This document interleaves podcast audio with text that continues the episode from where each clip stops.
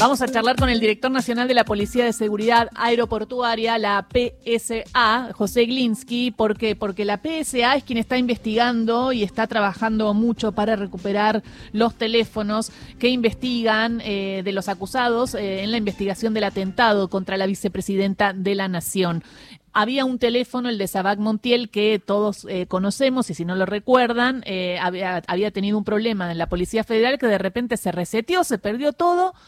Bueno, nadie entendía nada. ¿Qué pasó con la Policía Federal? Se puso el ojo en ese lugar y el teléfono fue llevado a la PSA. Finalmente, después de algunas semanas, se recuperó material de el eh, imputado Fernando Sabac Montiel. Eh, José, ¿cómo estás? Acá Gisela te saluda. Hola Gisela, buen día, ¿cómo estás? Buen día. Bueno, ¿cómo fue la recuperación? ¿Qué sistemas se utilizaron? Eh, porque es un hallazgo importante para la causa.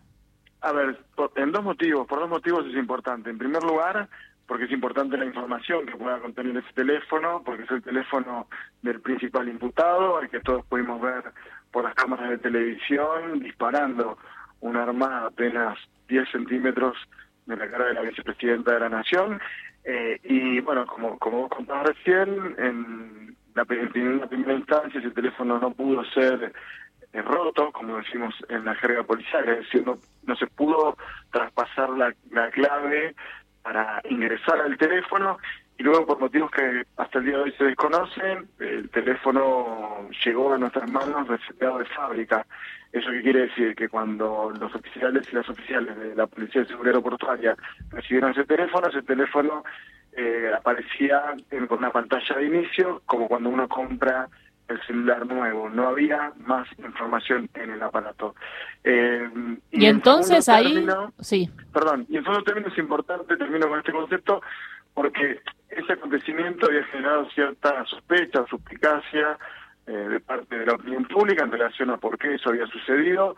Es un tema del cual yo no, tengo por qué opinar, pero lo cierto es que eh, nada, a partir del día 28 de septiembre, que fue cuando se inició el proceso de pericia que constó en sacar el chip de ese teléfono, que sí tenía información, ponerlo en un teléfono de similares características, a partir de ese momento pudimos recuperar información que estaba en la nube, el respaldo que tenemos todos de nuestros datos celulares en, en los storage, en los centros de almacenamiento de cada una de las plataformas que usamos, bueno, eso lo pudimos recuperar en gran medida eh, con básicamente nuestro software para, para trabajo pericial en telefonía celular. O sea, recuperaron todo lo que estaba en la nube. Como no pudieron acceder al, al, a lo físico, fueron a la nube de, de Montiel, el teléfono de Sabac Montiel en la nube. Exacto. O, uno tiene en, en, el teléfono respaldo de distintas plataformas. Cada compañía que nos presta un servicio a nosotros en diversas aplicaciones tiene su lugar donde guarda ¿no? la información. Y nosotros configuramos nuestro teléfono y le decimos a cada una de las compañías que nos guarde o no, por cuánto tiempo, una determinada información. En general no sabemos, lo hacemos todo medio de memoria, por default, pero Google, por ejemplo, tiene una gran cantidad de información de, nuestra vida, diría, no solamente nuestro teléfono, y luego esas cuentas de Google, que en el caso de Sabac Montiel eran tres, y a través del software que tenemos nosotros forense pudimos ingresar porque descubrimos las claves que él tenía en cada una de esas cuentas, también pudimos acceder a otras plataformas, como el caso de Telegram, que, para nosotros es muy importante por lo que puede haber ahí, porque en general es una plataforma que se utiliza eh, por sus niveles de seguridad, por sus niveles de encriptación, eh, y porque ahí también lo podemos ver ahora con mayor claridad que en otros momentos, también en, esa plataforma proliferan grupos eh, que bueno grupos de audio como como solemos decir en estos últimos días eh, donde bueno mm, tenemos que prestar especial atención no eh, nosotros lo vemos a veces en investigaciones de crimen organizado que, Telegram es una plataforma por la cual se se organizan estas empresas criminales de caso de narcotráfico la trata de personas o lo que fuera eh, entonces para nosotros era muy importante, Telegram pudimos recuperar todo, más de dos años o casi dos años, recuperamos también la cuenta de Instagram, los mails, ¿Y WhatsApp? localización. WhatsApp solamente lo que estaba encolado, es decir, aquellos mensajes que le enviaron a Sabac Montiel después del hecho con el teléfono apagado. No sabemos todavía si Sabac Montiel tenía respaldo en la nube de de, parte de WhatsApp.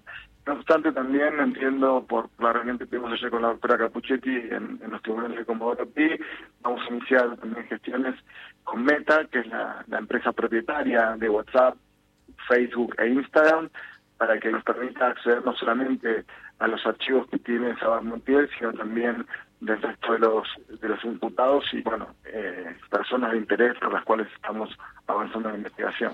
Y esta semana se filtró un audio que habla del vínculo que tenía Brenda Uliarte, una de las imputadas, con el Presto, el youtuber, que incluso tuvo una, una, una condena por, por atacar eh, virtualmente a la, a la primera dama eh, Yáñez y además en sus cuentas muchas veces habló de que hay que matar a la vicepresidenta. Claro que no, no es el, no se puede decir que es el instigador, sí que generaba ese discurso de odio hablando eh, de del kirchnerismo y hablando de que el kirchnerismo tiene que desaparecer.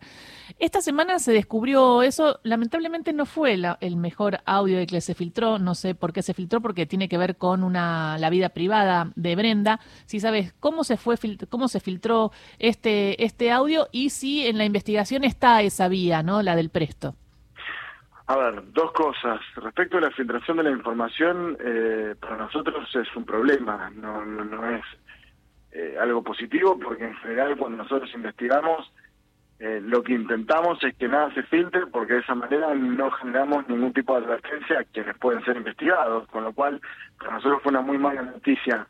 Respecto al contenido de esa conversación o de cualquier otra conversación que, también se haya intentado, porque no solamente se filtraron conversaciones de estas en particular, sino eh, ustedes han visto en la comunicación también otras. Eh, para nosotros, insisto, e, es, un problema. No, no, nos permite investigar con, digamos, con la tranquilidad que merece el caso, aunque nosotros sabemos a veces que también los medios de comunicación tienen eh, tiempos distintos a los tiempos de una investigación criminal. Y por otro caso, no me queda más que decir que, que, efectivamente existe un contacto, existe el contacto entre estas dos personas y las opiniones que yo tenga respecto de, este señor me las reservo porque tengo un rol que cumplir en la investigación y lo que él dice lo dice de manera pública, así que tienen toda otra opinión, como opinan, por ejemplo, no se escuchaba recién que hablaban de, de, de lo que opinaba el expresidente Mauricio Macri, eh, también uno puede opinar sobre lo que diga el presto, digo, ¿no? Mm. Eh, que va bastante en la misma línea. Así que esa opinión me la reservo, pero se las dejo a ustedes que, que tienen más tiempo y es parte de su trabajo. Bueno, muchísimas gracias. Y por último, te quería preguntar por eh, Villa Mascardi, porque allí la PSA también se hizo cargo de algunas eh, detenciones. ¿Cómo está la situación de las detenidas? Eh, y si fueron trasladadas a Buenos Aires, también la PSA está de alguna manera cuidándolas ¿no? En, en el momento de la detención. Nosotros recibimos la detención de siete mujeres, algunas de ellas con sus hijos, una de ellas con un embarazo a término. Eh, cuatro entiendo que fueron trasladadas a Buenos Aires, las otras tres quedaron en Bariloche, dos de ellas están en dependencia de la PCA y una tercera, la que está embarazada, eh, ya en término, está en un hospital, no, no sé exactamente cuál, en la ciudad de Bariloche, con custodia de la Policía de Seguridad Aeroportuaria. ¿Y cómo está? Entiendo que bien, no, no, no, no, no, no he recibido ninguna ninguna novedad. Ayer a la tarde hablé con la jefa de unidad regional de la Policía de Seguridad Aeroportuaria que, que me dijo que después de un primer día complejo, porque uno imagina es una situación muy tensa la que se vivió en, en Mascardi y en Bariloche, nosotros tenemos la obligación de, de resguardar y cuidar a cada uno de los detenidos y a cada una de las detenidas que, están en dependencia de la, de la Policía Seguridad Aeroportuaria. Son siempre situaciones muy transitorias porque nosotros no tenemos infraestructura ni personal capacitado para tareas penitenciarias. Pero bueno, eh, es un tema de larga data que, la Argentina no, no termina de resolver, eh, pero por supuesto que de nuestra parte ponemos todo el empeño, sobre todo para resguardar las condiciones de salud de, las personas alojadas en nuestras dependencias, es nuestra obligación eh, garantizarle los derechos a las personas privadas de su libertad. Y la PSA lo que hizo fue seguir las, eh, las, los lineamientos de las, los pedidos judiciales. A ver, hay una, hay órdenes. Nosotros respondemos a mandas judiciales. Hubo un operativo conjunto para el desalojo de, una propiedad en, la zona de Villa Mascardi. Ese desalojo fue ordenado con detenciones por parte de la justicia federal que tenía, eh, que tiene esa causa y luego nada nos, nos trasladaban a nosotros. Nosotros somos auxiliares de la justicia, como como lo somos en nuestros casos, como como lo hacemos cuando investigamos, lo hacemos cuando hay alguna medida judicial. En muchas oportunidades nos llega un oficio, nos da una orden, nosotros la acatamos, lo hacemos y termina nuestra función ahí. No sabemos a veces ni por qué motivos estamos llevando adelante eh, esa medida judicial que nos impone la justicia. Es nuestro deber hacerlo y tenemos lineamientos muy claros respecto de los derechos que asisten a las personas, a los habitantes de nuestro país sean argentinos o no lo sean, sean de cualquier eh, sexo, raza, religión o lo que fuera. Aquí nosotros de alguna manera estamos para garantizar los derechos de las personas, incluso en situaciones donde, bueno, pueden ser imputadas por la comisión de algún delito. Estamos para garantizar el derecho de todas las personas. Muchísimas gracias, José Iglinsky, por esta charla con Radio Nacional. Un beso grande. Un beso, gracias a ustedes director nacional de la Policía de Seguridad Aeroportuaria, eh, nos explicaba un poco el hallazgo de y cómo está trabajando la PSA. En ese sentido, también quiero destacar